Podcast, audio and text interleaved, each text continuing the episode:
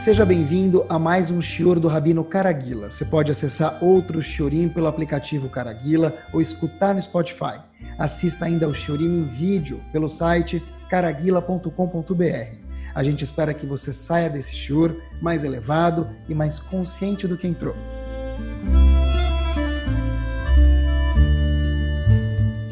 Muito boa noite para todos. Bruhim Abaim. Sabe que na vida a gente pode aprender de tudo. Está escrito em Pirkei Avot, Eis Chacham, quem é o sábio? Halomed Mikoladam, aquele que aprende de todas as pessoas. Quem de nós não quer ser sábio? Estava outro dia com uma espinha que estava me machucando muito. E aí, não tinha o que fazer, por quê? Porque o dermatologista falou quando a espinha é dentro do corpo, não tem como resolver. Às vezes, cada um pergunta para o seu dermatologista, pode estourar espinha, não pode estourar, machloket? Mas a pessoa tem como resolver quando está fora, é muito mais fácil de tratar. Quando a espinha ela é interna, é muito difícil de tratar. Não tem o que fazer quase que nada aí, como sempre, fazer desfilar para Hashem para passar mais rápido, doer menos.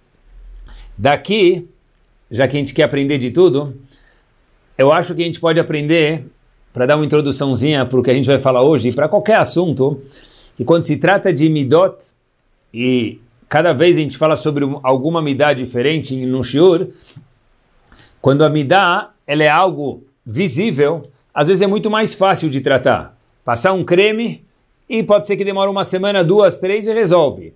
Quando a midá é algo íntima, interna, então nem sempre o creme tem acesso a ela tem que trabalhar de uma forma um pouquinho mais perseverante. Igual o exemplo que a gente recém mencionou da espinha. Então, gostaria de falar hoje com vocês sobre Bezrat Hashem, como sempre, um assunto um pouquinho mais íntimo de cada um de nós. É o seguinte: o nosso povo, o povo Yehudi, ele foi construído por, pelos nossos avós. Os nossos avós, eles pavimentaram uma estrada chamada Bnei Israel. Essa estrada que a gente caminha por quase que 6 mil anos, Europa, Ásia, África, América do Sul, América do Norte, Oceania, qualquer um dos, dos continentes, independente, o caminho, o trilho de, do povo Yehudi, seja em momentos maravilhosos, no auge da Espanha, seja em momentos difíceis, Segunda Guerra Mundial. Todos os momentos foram trilhados por Abraham, Yitzhak e Yaakov, o caminho. E também, obviamente, pelas suas dignas esposas, Sarah, Rivka, Rachel e Leah. Através da gente olhar a história dos nossos avós na Torá Kudoshá, a gente consegue perceber algo muito curioso a gente consegue conhecer a Kadosh Baruch Hu. Olha que interessante. A gente consegue entender a que tipo de atitude a Kadosh Baruch Hu dá um sorriso, dá um abraço, dá um yahoo de felicidade. E a gente consegue perceber também que tipos de atitude a Kadosh Baruch Hu chora, fica chateado, fica um pouco vazio de alguma forma. A gente tem quatro imaot e três avot. Dessas quatro imaot, Sarah, Rivka, Rachel e Leah, mais uma vez, duas delas viveram no momento único. Sarah viveu num momento, Rivka em outro momento. Agora, Rachel e Leah viveram no mesmo momento, nos mesmos anos, na mesma época, juntas. O plano original de Akadosh Baruch como a gente já mencionou algumas vezes, é sempre bom lembrar isso, era que Leá casasse com Esav, e fosse um dos avós e uma das imaot, e Rachel, em contrapartida, que era mais jovem, casasse com o mais jovem, que era Yaakov, e fosse quatro avós e quatro imaot. Porém, já que Esav fez escolhas desagradáveis nos olhos de Hashem, ele foi rebaixado para a segunda, terceira, quarta colocação, ele caiu fora do status de avot patriarcas. O que acontece então? Leá não havia caído fora. Leá, ela casa com Yaakov. Leá mantém-se como uma das matriarcas, porém Esav cai fora do pódio. Agora olha que interessante. Leá, antes de casar, falou o seguinte: o mais velho vai com a mais velha, o mais jovem com o mais jovem. Em outras palavras, Yaakov vai casar com Rachel, que ele é mais jovem, e ela é mais jovem, e eu, Leá, sua mais velha, vou casar com Esav. Mas por favor, Hashem, isso não pode acontecer porque eu não quero casar com Esav, eu sei quanto Esav é ruim. A gente conhece a história, Rachel tinha que casar com Yaakov. Mas, olhem que interessante, olhem o poder da Tfilah, queridos, apesar que esse não é o assunto de hoje, mas vale a pena a gente lembrar. Leá tinha que casar com quem? Com Esav. Bisavô de Hitler, e chamou. Leá, através de suas Tfilot, virou uma das Imaot e casou com Yaakov. Fechamos paredes. Poder da Tfilah da pessoa quando ela é sincera. Mas, como que Leá casou com Yaakov? Leá tinha que casar com Esav. Ela fez tefilá, é verdade, mas teve mais um ingrediente aqui que bombou essa ação para acontecer. Todo mundo conhece, foi a bondade de Rachel. Rachel, na verdade, falou, olha, peraí um minuto, Yaakov é meu, eu tenho que casar com ele. Teve que trabalhar alguns anos para casar com Rachel. No momento que Rachel foi casar com Yaakov, a gente conhece a história que ela introduziu sua irmã Leá para sua irmã Leá não ficar com vergonha. Lavan, pai delas, falou o seguinte, um minuto. Eu vou casar minha filha mais velha primeiro, sem avisar, mais uma vez, Yaakov, trapaceando Yaakov. Quando Rachel viu isso, ela falou, não pode ser. Minha irmã vai passar uma vergonha horrível na Rupá. Ela vai chegar na Rupá, de repente culpar, Yaakov vai ver que ela vai falar, não quero. E para não passar vergonha, então Rachel ajudou que sua irmã Leá casasse com Yaakov, perdendo ela a posição de casar com Yaakov. Famosa história. Agmará conta para gente no Tratado de Megillah, na página 13b, uma frase master que vai conduzir o shur de hoje. Bishar tseniut haitaba berachel. Pelo mérito da tseniut, vamos traduzir como recato, que Rachel teve, qual foi o mérito? Já contamos. Zachtav menos Shaul. Nesse mérito, ela teve um rei anos e anos e anos depois, décadas depois, chamada Shaul, que foi rei. Por que, que Shaul foi rei? Muitos anos depois, porque Rachel teve tzniut recato. Um minutinho. Qual foi o recato de Rachel? Tzniut eu sempre entendi que Rachel deixou a irmã dela casar primeiro, ela foi sensível à sua irmã, talvez a Gemara deve estar escrito, pela sensibilidade de Rachel, ela teve um prêmio gigante mais para frente, que foi o rei Shaul, que foi descendente dela. Qual foi a tzniut de Rachel? A Torá não conta em nenhum momento para gente que Rachel usava roupa longa, ou ela não chamava atenção quando passava na rua. Então, a Torá aponta que foi a Tzniut de Rachel. Mas espera aí, um minuto. A história não conta para a gente a Tzniut de Rachel, a história conta para a gente, meus queridos, o quê?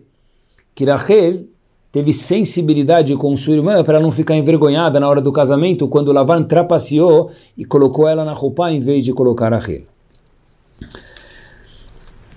Qual foi a Tzniut? Agmará também ficou com essa pergunta. Agmará fala, é verdade. Matzniut Aitaba Berachel. Agmará fala, um minuto. Time out. Qual foi a tzniut, o recato de Rachel, Habibi? Gumará fala o seguinte, foi o fato que Rachel tinha combinado com Yaakov três códigos, que são leis pertinentes a uma mulher, Yehudiá, sobre leis de halá, leis da cozinha, leis de nidá, leis da pureza familiar, para Yaakov saber se ele pode casar com uma mulher, se ela não sabe as leis, como que ele vai casar com ela? e leis do Shabat. Essas três leis eram o código entre Rachel e Yaakov, porque Yaakov sabia que Lavan era um trapaceiro. Ele falou, olha, eu vou combinar um código. Se não vier a mulher certa, não me passar os códigos, eu sei que não é você, Rachel. Mas Rachel falou, puxa vida, minha irmã, Leá, vai chegar lá e não vai saber o código, vai passar muita vergonha. Então, por não ter deixado Leá se envergonhar, ou acompanhe agora comigo, passados códigos para Leá, e ela acabou casando com Yaakov, e depois, posteriormente, a gente sabe que Rachel também casou. Nesse momento, a Torá fala, a Gemara fala para a gente que no mérito da tzniut, do recato, Rachel teve Shaul. Qual que é a tzniut? Diz a Gemara, no mérito que, atenção, Rachel manteve o silêncio. Não é a tzniut que a gente está acostumado a escutar, que ela é muito importante também, que é usar roupa de tzniut, uma mulher obviamente é muito importante, mas a Maná está contando para a gente algo master. A tzniut aqui no caso foi que Rachel ficou quieta. Rachel passou os sinais para Leá e não deu nenhuma pista para ninguém para com que Yaakov não desconfiasse e Leá passasse vergonha. Anos depois, continua a Gemara contando para a gente, que havia um rei muito, muito, muito perverso no povo Yehudi, chamado Menashe. Menashe é aquele rei que era o abacaxi do povo Yehudi, azedo. Fez idolatria, agitou o povo para fazer idolatria, colocou a Vodazara dentro do Bet HaMikdash do templo, e o povo estava em apuros. Quando os avós, que já haviam falecido, obviamente, no Shamaim, viram que o povo estava em apuros, Avram Avinu foi para Hashem, Hashem falou, falou, ele falou para Hashem, Hashem, por favor, não destrói o povo por causa desse rei. Hashem falou, mas por quê? Falou, poxa vida, eu passei 10 testes. Hashem olha diz, é verdade, você passou 10 testes, mas isso não é suficiente para mim, neste momento.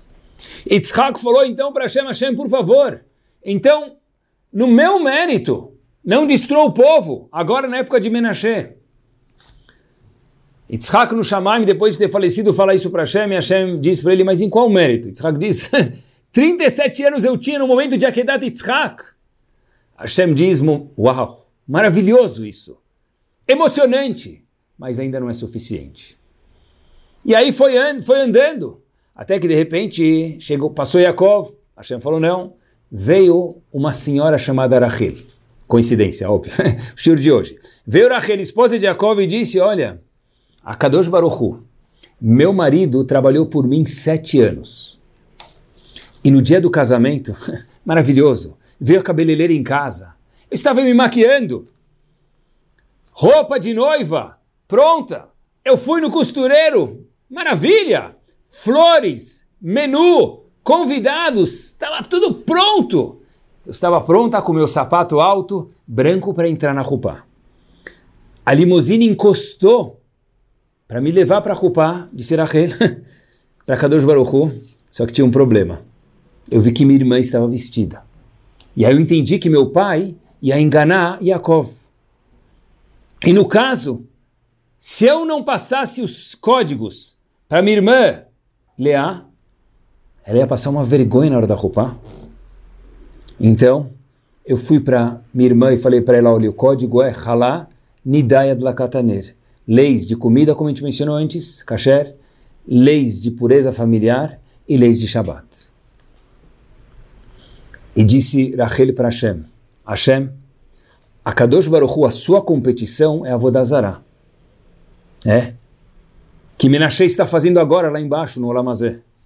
Mas, Rachel dizendo para Kadosh Baruch Hu, Hashem, eu também tinha uma competição. Minha irmã pegou meu posto. Também é uma competição eu abri mão do meu posto para minha irmã. Por favor, Akadosh Baruch abra mão dessa competição da Vodazará. Não destrua o povo da mesma forma que eu abri mão da minha competição para minha irmã. Diz o Talmud, neste momento, o que, que aconteceu? Traz o Pasuk em Ermiá, o famoso Pasuk, Koamar Hashem, assim disse a Kadosh Baruchu, Mini kolech mi. Não precisa mais chorar, Rachel. Ve'enech mi dima. E os seus olhos de lágrimas. Pourquoi? Why? Que essa peulater. Uau! A sua atitude é tão maravilhosa que ela vai ter uma recompensa. Neum Hashem. Eu, Hashem, juro. Veshavo me'eretzoyev. E no futuro, também, o povo vai sair do exílio e vai voltar para a terra de Israel, onde a Kadosh não destruiu o povo. Mesmo que ele estava furioso com o rei Menashe que incitou o povo a fazer idolatria, falou, é verdade, se Rachel abriu mão da competição dela, de quem era o par dela, ela abriu mão, deixou Leá casar no lugar dela, eu também, a Kadosh Baruch Hu, Kaviachol, dizendo, tenho que abrir mão um pouquinho de uma coisa que me, que me incomoda muito, que é a idolatria, e eu, maiúsculo, dizendo a Kadosh Baruch Hu, não vou destruir o povo. E olhem que interessante, o esforço de Rachel foi tão grande, queridos, mas tão grande, que Leá casou primeiro. E a história não é Disney World ou Hollywood e happy ending. Por quê? Acompanhem comigo. Leá teve alguns filhos depois que ela casou. Um, dois, três, quatro, cinco, seis. Aí foi tendo. E de repente, em um momento, Rachel fala só um minutinho. Se Leá casou com Yaakov, Esav precisa casar com alguém. Hashem, por favor, eu não.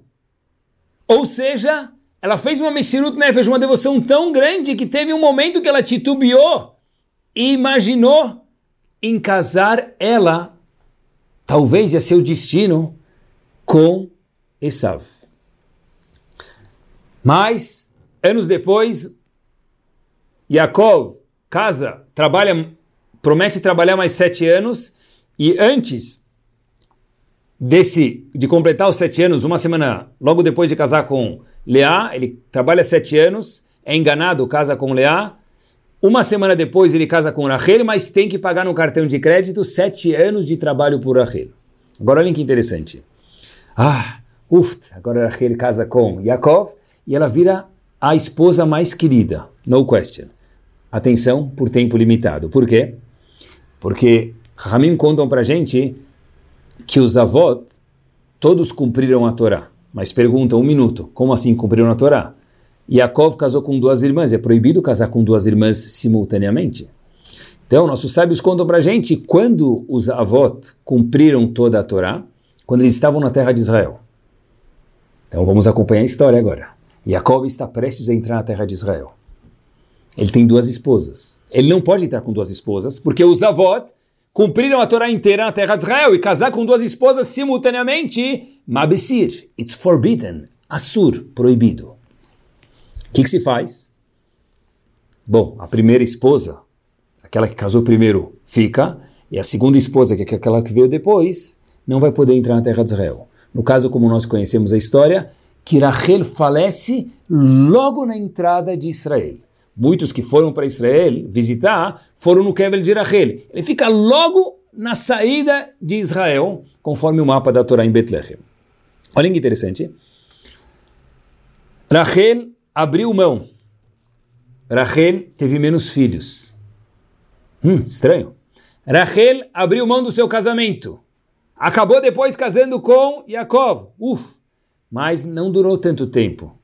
Ela morre fora da terra de Israel ela não tem o mérito de entrar com Yaakov Israel igual Leá teve. Por quê? Porque já que ela casou depois, então a primeira foi até Israel e a segunda teve que ficar fora, como a gente mencionou. Cadê o mérito de Rachel? Tanto esforço. Ela devia ganhar a champanhe com um troféu de ouro. Pergunta muito, muito difícil. E como a gente mencionou antes, que no mérito de Rachel, da tzniut de Rachel, diz a Agmará que saiu dela, um tratado de Megillah mais uma vez, que saiu dela Shaul. Como que é a história de Shaul? Acompanhem comigo para a gente ver como as coisas encaixam, meus queridos, e aprender uma lição masteríssima daqui. Shaul que era da tribo de Benjamim, descendente de Rachel, obviamente que muitos anos depois, ele tinha um filho chamado Yonatan. E a gente sabe que Shaul era Melech, rei. E na Alaha existe uma regra. Rei, quem é o próximo sucessor do rei? Se ele é capaz, obviamente que é o filho do rei e não outra pessoa qualquer. E filho de Shaul Amelech, mais uma vez que era rei, tinha que ser o próximo rei. Mas não foi Jonathan e foi Davi da Melech. E a pergunta é, um minutinho, por quê? Shaul, que era o rei até o presente momento, queria matar David Amelech. O filho de Shaul Amelech, que devia ser o próximo rei mais uma vez, olha que curioso, e Jonathan falou o seguinte, olha, eu vou te proteger. Eu vou avisar para você, David, quando meu pai estiver chegando, vou te mandar um sinal para você poder fugir, etc e tal, e aí nada vai acontecer com você. Ele acabou protegendo David, e ele deixou de ser rei, e David Amelech veio ser rei no lugar dele. Agora a pergunta de um milhão é a seguinte, por que Yehonatan? Como Yehonatan abriu mão dele ser o rei, próximo rei, porque, de novo, Shaul era pai de Jonathan, e Jonathan é o próximo rei, ele devia ser o rei. Ele protegeu David Amelech, fazendo assim David ser o próximo rei, e, e Jonathan, filho de Shaul, perder o reinado ou não entrar no reinado, vamos chamar assim. O que, que ele fez? De onde surgiu essa gentileza a mais do que o normal? Nem necessária era. Na história do nosso povo, houve na Itália, em 1550 mais ou menos, um Rav chamado Rav Menachem Azaria de Fano, na Itália mais uma vez. Ele é mais conhecido como Remamipano. Ele faz essa pergunta, ele fala de onde veio essa amizade de Jonathan e Shaul para Jonathan abrir mão do, de ser um rei. A Torá nunca pede isso para ninguém. Para deixar Davi Amelech ser um rei, poupar a vida de David para depois ele ser rei em vez de Jonathan? Da onde veio essa amizade tão grande? Essa gentileza a mais do que o necessário? Diz o Lemamipano o seguinte, Shaul, ele veio da tribo de Binyamin. A tribo de Binyamin é descendente de quem? Rachel. E olhem que interessante. E que era descendente de Shaul e descendente direto de Rachel, ele tinha o mesmo atributo que sua tatatataravó lá atrás. Da mesma forma que Rachel teve o mérito da tzniut, que é o silêncio. Tzniut não era o recato na roupa, que também é importante, mas era o silêncio, de ela não contar para ninguém o plano secreto dela para não prejudicar Leá.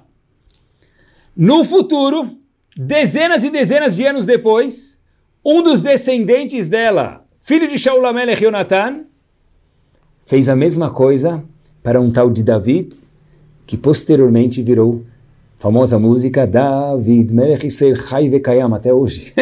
para sempre ficou o legado dele. Tudo por um atributo. Qual atributo? Tzniut, o silêncio de Rachel. E Jonathan também aqui ficou em silêncio. Falou, olha, não vou contar para ninguém, só para você, David Amelech. Meu pai quer te matar, vou te explicar como fugir, assim você pode ser poupado. E você sendo poupado, você vai ser o próximo rei no meu, local, no meu lugar. Que amor, da onde veio isso? Herdou no gens. Exame de sangue de quem? Da sua tatataravó. Quem? Rachel, mais uma vez. A gente aprende daqui, meus queridos, o poder que existe na palavra tzniut, primeiro. Tzniut, Agmará traduziu como shtika, ficar quieto. E, meus queridos, Olhem que maravilhoso, olhem como tudo é costurado de uma forma perfeita na Torá Kedoshá. Quem que é descendente de Shaul? A gente falou Yonatan, óbvio. Mas mais para frente, quem é descendente de Shaul? Esther. Na época de Purim, Esther Amarcá. Porque o povo, olhem que power, foi salvo na época de Purim, óbvio que é porque a Kadosh Baruch quis, mas que foi orquestrado aqui embaixo? Diz a Megillat Esther para a gente que Esther tinha tzniut. Qual tzniut? Que tzniut? Diz a Megillat Esther, ve'ein Esther magedet moladetah. O rei Hashverosh algumas vezes perguntou, me conta, você é filha de quem? da onde você veio? Esther, nada. O rei falou, olha, eu vou tirar os impostos de todo mundo, todo mundo vai te amar para sempre. Só me conta de onde você veio. Mordecai falou para Esther, mais uma vez descendente de Shaul, descendente de quem? De Rachel, não conte de onde você veio. E depois, quem conhece a história de Purim, lembra que a gente foi salvo por causa disso. Porque Hashverosh nem sabia que Esther era o dia. Se soubesse, o plano não teria continuidade. o plano de sucesso do povo judeu, quis dizer. Da onde veio, meus queridos, o sucesso do povo judeu na época de Esther? Shtika, silence, quiet, não furar um segredo. Da mesma forma que veio na época de Rachel. Por isso que nós tivemos Purim e por isso que nós estamos hoje aqui agora escutando o Shiur. Ou seja, a gente leva aqui dois ganhos e eu queria conversar um pouquinho sobre um e mais sobre o outro hoje. O primeiro ganho que a gente vê é o seguinte, quando se refere, no caso, a Tzniut, que é a midade hoje à noite, a gente vê quando que as midot nos descendentes não aparecem do nada. Claro que não. As midot foram plantadas em Rachel e depois brotaram gerações depois em Shaul, mais precisamente em Jonathan. Logo depois, algumas gerações, de novo, aparece a mesma midá de esticar, de silêncio, de tzniut, em quem? Esther. E por isso que o povo é salvo. E quando a gente fala que as midot não aparecem do nada, elas provêm dos pais, escutem só essa história verídica que aconteceu faz pouco tempo em Israel. Famosa? Não, mas sim verídica. Acompanhem comigo. Uma escola em Bnei Brak, Israel, obviamente, extra cautelosa com Shulchan Aruch, e separado meninos e meninas. Essa história aconteceu nessa escola de Bnei e o Rav da Kitá, professor da classe, falou para os alunos o seguinte, olha, se vocês alunos dessa Kitá X, Y Z, três classes, estudarem bem, de uma forma legal, por um, por um período de tempo, combinado um dia para o parque aquático. Uau, sério? claro, né? Prêmio, recompensa, esforço, casou um com o outro, os alunos ficaram mais anjos do que já eram. Estudaram muito bem. Aquelas classes, no dia combinado, entraram no ônibus para ir para o parque aquático. Chegam lá de manhã, só que o Rav falou tem que estar todo mundo aqui na escola de manhã cedo, para a gente poder rezar, ir para o parque aquático. Por quê? porque vai ter o turno das meninas que vai à tarde. Então a gente vai no parque aquático de manhã, nós meninos, e as meninas vão à tarde. Fantástico, tá todo mundo antes da hora. Shaharit, maravilhoso, todo mundo foi para o parque, se trocou, sorridente, dia ensolarado em Israel, dois ônibus lotados indo para o parque. Chegam lá de manhã, de repente eles vêm no parking lot, no estacionamento do parque aquático, outros ônibus também. Estranho. E o Rav desce para ver o que está acontecendo, ele vê algumas meninas descendo do, do ônibus, indo para o parque aquático. Ele fala, o que aconteceu? Aí ele vai na, no escritório do parque aquático, pergunta o que aconteceu. Ele fala, olha, a gente agendou com as meninas de manhã. Meninas? Com nós? Aí ele falou, o que aconteceu? Perceberam que havia duas secretárias que faziam as reservas do parque, uma agendou com as meninas e outra agendou com os meninos, só que agendaram no mesmo período, se confundiram. Volta a orar para o ônibus, o que, que ele vai falar para esses meninos que estão esperando há meses esse passeio? Todo mundo vestido, óculos de natação, maiô, sunga, toalha, sol, protetor solar. Quem vai fazer? Voltar para Bnei Brak agora e fazer o que com essa garotada toda? Com essa vida toda? Bom, mas não tinha o que fazer, as mulheres já estavam dentro do parque, então, como o próprio slogan diz, ladies first, já foram. Então, eles voltam para o ônibus, os dois rabarim, cada um responsável por um dos ônibus, conversam entre si, e cada um fala para o outro, muito boa sorte, Terrilim, entre no ônibus aí, use sua criatividade e have a nice life. Entraram no ônibus e cada um foi contar para sua turma. Então, viagem de volta do parque aquático para Bnebrak, podem imaginar como foi. Alguns minutos de silêncio, chateados. O que a gente vai fazer agora? Quando vai ser a próxima vez que a gente vai poder ir? E tudo isso que a gente já pode imaginar de uma forma muito saudável que as crianças fazem, é normal. Decepção. Um menino de 13 anos num dos ônibus pega o microfone e fala para o posso falar umas palavras? O Rav falou, pior do que tá, não fica.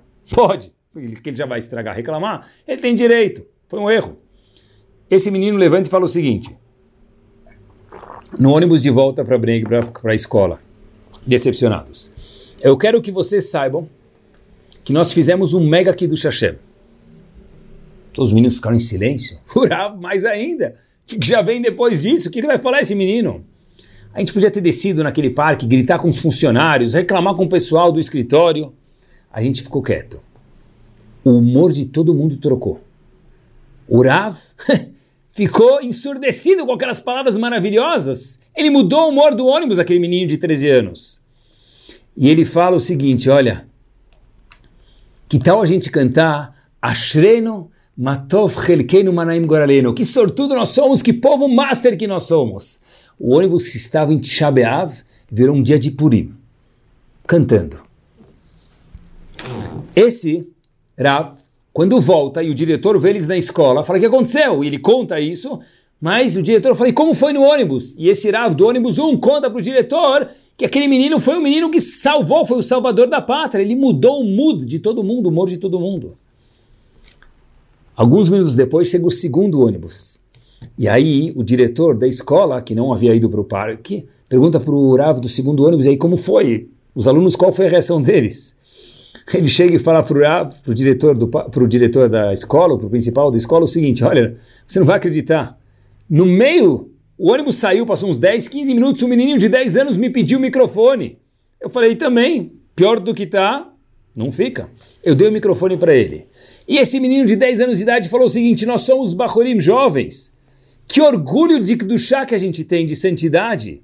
A gente podia ter descido lá falou: olha, a gente não está nem aí, a gente vai com as meninas ou o que for. Em vez disso, a gente não reclamou. A gente falou: olha, nós somos Kudoshim, a gente sabe que não pode, então that's it.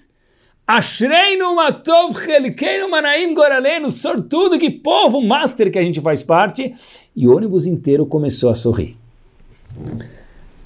Um minuto, perguntou o diretor, e quem é aquele menino de, de 10 anos?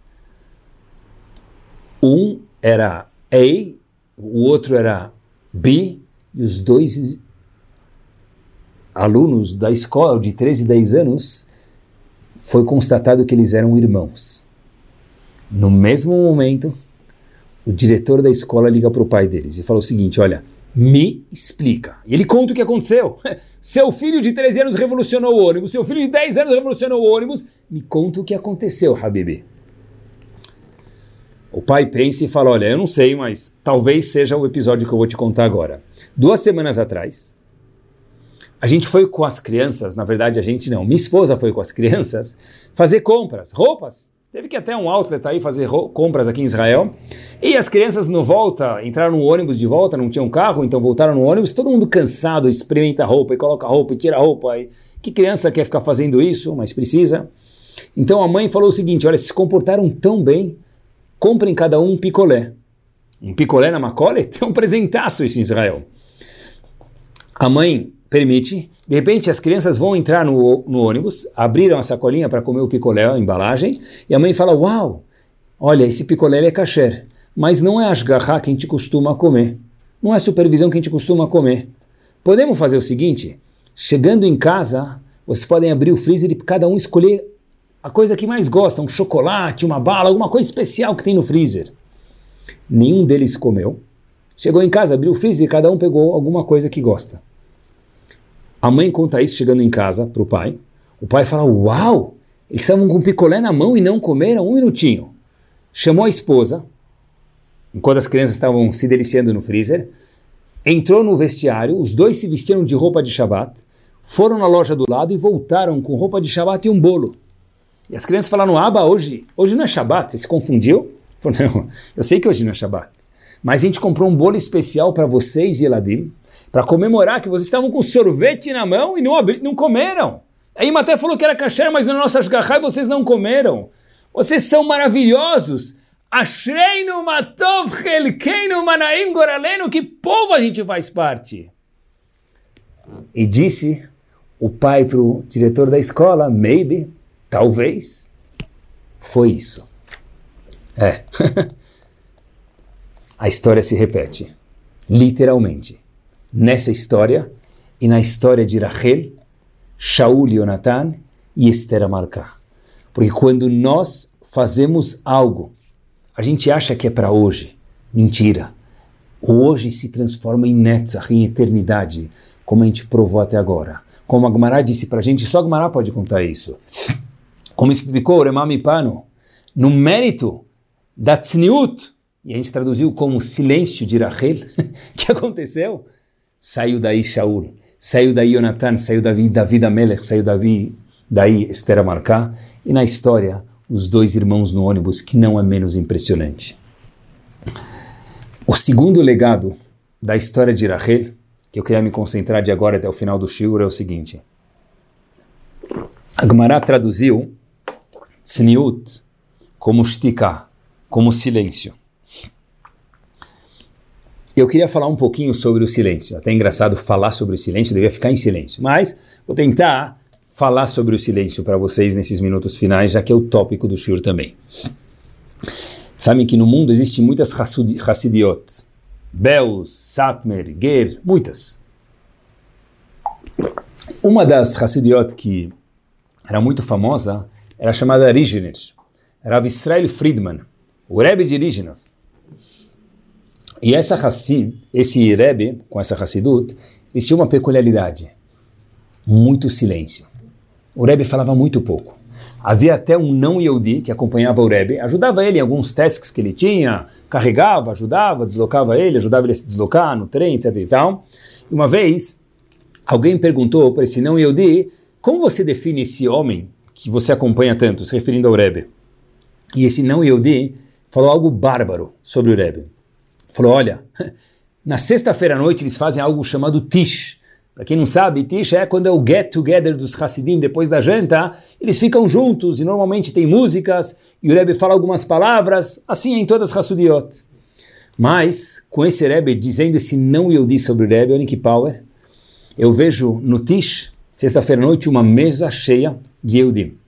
E um deles é o mais velho, que é esse Rebbe que eu acompanho. Todo mundo fica quieto para escutar o Rebbe. Mas aqui tem uma peculiaridade. O Rebbe também fica quieto. E todo mundo fica quieto escutando o silêncio do Rebbe de Riginov. Porque o silêncio também conversa, meus queridos.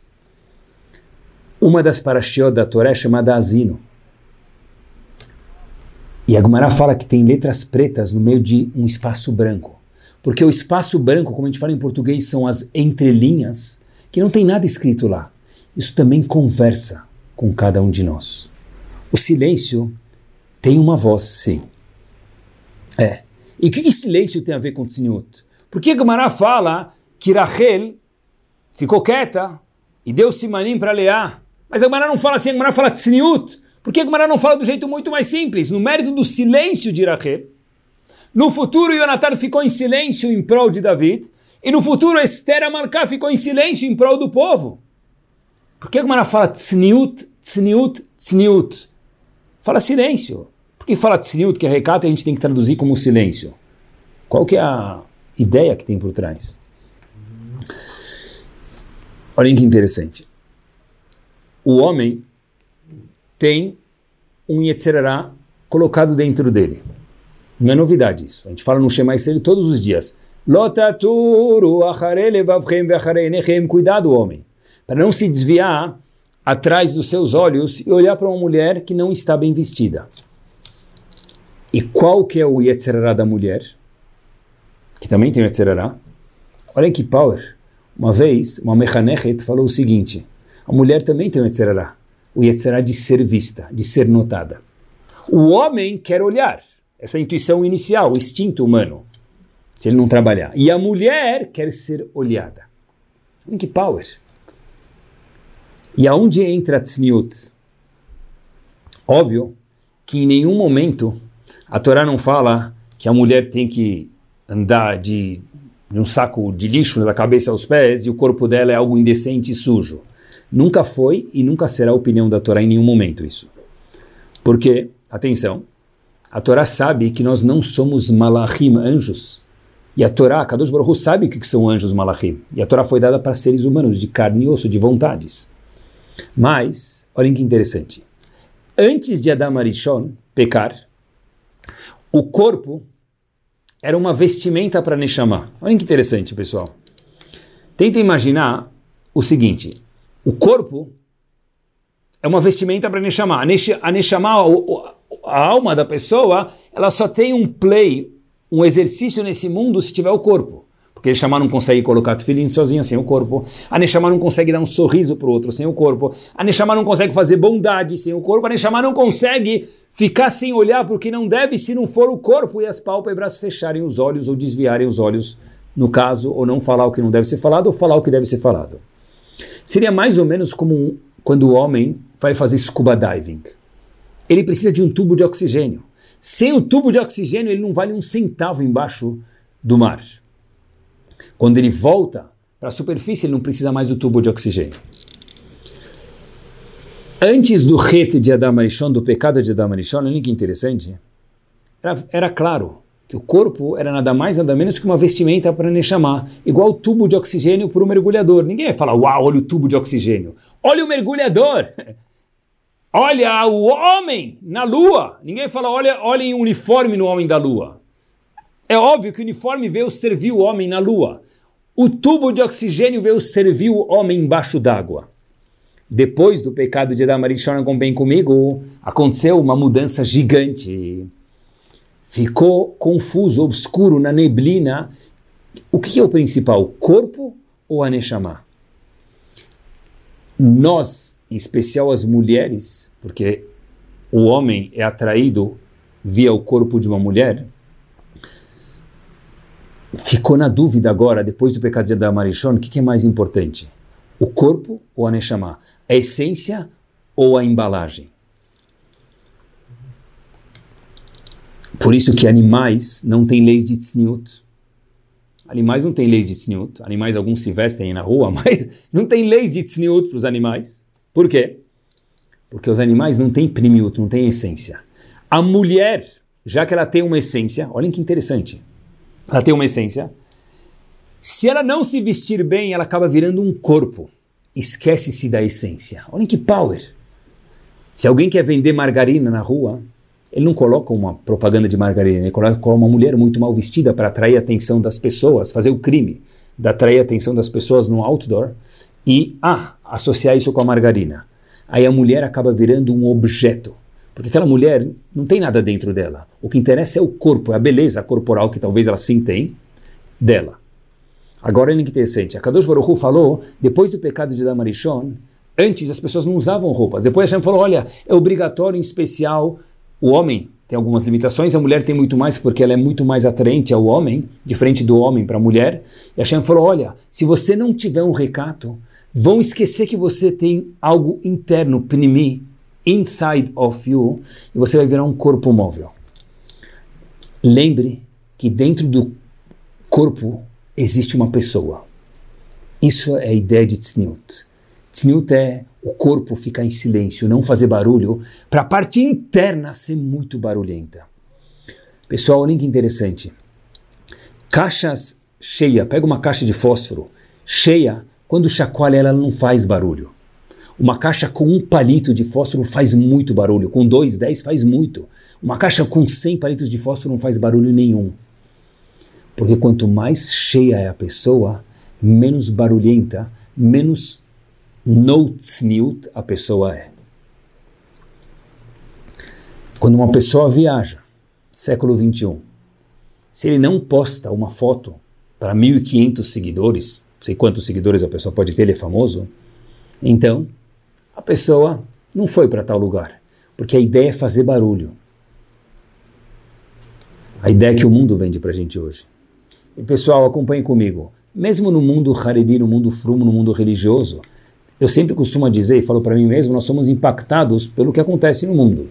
Por conseguinte, mesmo no mundo religioso que Baruch Hashem, as mulheres têm um mérito gigante, gigante, gigante no calor, no frio, é muito mais gostoso usar o cabelo natural, no question, inquestionável. Mas a é que a mulher casada tem que usar uma peruca. Mas a gente é influenciado pelo mundo. E depois vocês procurem no Google, pessoal, a invenção da última geração, Leistop Sheitel. Sheitel quer dizer peruca. Leistop, depois procurem no Google o que isso quer dizer. A peruca ficou cada vez mais moderna e ela quase que deixa de ser uma peruca. Qual que é a lahá? Cada um pergunte para o seu Rav. Não use, pergunte para o seu Rav. Mas, olha que interessante, é, quanto mais show-off externo tem, menos se lembra que tem algo dentro daquele corpo. Óbvio que o corpo é importante para um casamento, no question, mas não é só o corpo na vida da pessoa. Porque a pessoa tem corpo com 20 anos, com 40, com 60, mas com 80 já não é mais o mesmo corpo. Aí deixa de ser uma pessoa? Olhem que interessante quanto silêncio é barulhento, pessoal, de acordo com a Laha. Ou no mundo. O casamento, 18 anos, 20 anos de idade, 25, quando cada um casa, mabruco, muitas alegrias, barulho, banda, convidados, fotos. Uau! Qual que é o ápice do casamento? Qual que é o ápice do casamento? Heder e Ruth. Quando o marido e a esposa vão para o quarto. É o momento mais silencioso do mundo. Esse é o maior momento. O momento de menos barulho. Na olhem que pau eu fiquei pensando. Qual o momento mais master da Tfilá? Tete a tete com Hashem. Entra na sinagoga, o Hazan, se for Faradi, está falando da Tfilá alta. O pessoal está fazendo a Tfilá alta. Tem um momento que tem um silêncio total. Se escuta um alfinete cair no chão. Qual que é o momento do silêncio total? Amidá, que é o tete a tete com Hashem. Ou seja, o silêncio muitas vezes fala muito mais alto do que o barulho. É isso mesmo. A gente às vezes esquece do que tem dentro, pessoal. Outro dia, vi uma pessoa que precisava comprar algumas mezuzot, numa casa muito, muito chique, muito, muito bonita. E ele falou para mim, Rabino, eu já tenho as caixas das mezuzot. Falei, maravilha. Você tem 10%, falta os outros 90%. Ele falou, como assim? O que, que falta? Falei, falta o pergaminho que vem dentro. Falou, mas o mais importante eu tenho, que a gente vê a caixa. O pergaminho coloca qualquer coisa. Falei, Habib, não procede. Óbvio que se você tem uma casa maravilhosa, por favor, coloque a caixa que você, da mezuzá que você mais ama, por que não? Mas o pergaminho tem que ser pelo menos de tal qualidade ou mais do que a caixa. Porque o pergaminho da mezuzá, que é o inside, é o mais barulhento, é o silencioso, é aquele que ninguém vê. É aquilo que traz Shmirá para casa, proteção para casa, é aquilo que faz a mitzvah da Torá ser seis estrelas. É isso mesmo. Dentro de cada pessoa forte na academia tem um ser humano lá dentro. A gente esqueceu disso, às vezes. Dentro de cada mulher muito bonita, Baruch Hashem, que se fica cada vez mais bonita, tem sentimentos lá dentro. Tem uma personalidade maravilhosa lá dentro, possivelmente. Existe um eu dentro de cada um de nós e sem discrição, tzniut é não gritar. Não é só se vestir bem, que é muito importante, mais uma vez é um mérito gigante se vestir bem, ainda mais no calor. Mas tzniut é não gritar. É não usar aquela peruca que ela passa gritando por aí. É não passar com aquela roupa rouge, mesmo que seja uma saia, etc e tal, que passa gritando por aí, que é anti-tzniut. É isso mesmo. Ter tzniut em tudo. Uma pessoa está rezando, fazendo amidah, se ele começa a chacoalhar, balançar as mãos e chamar atenção, ele não tem tzniut. Porque recato. Agbará não traduziu tzniut como recato, traduziu como silêncio. Traduziu como passar embaixo do radar. Isso mesmo. A gente quando passa não precisa passar com rojões. Tem momentos para rojões para pessoas próximas, comemora as alegrias. Por que não? Mas para o povo, a gente não precisa passar com rojões. A mulher precisa ser a mulher mais maravilhosa do mundo. Para o marido. E na rua ela precisa ser muito arrumada, mas normalmente em casa acaba sendo o pijama velho e na rua aquela coisa maravilhosa. E o homem também, obviamente. Mas a ideia que tem aqui da Tzniut é lembrar que pós Adam Rishon existe um eu dentro de um corpo.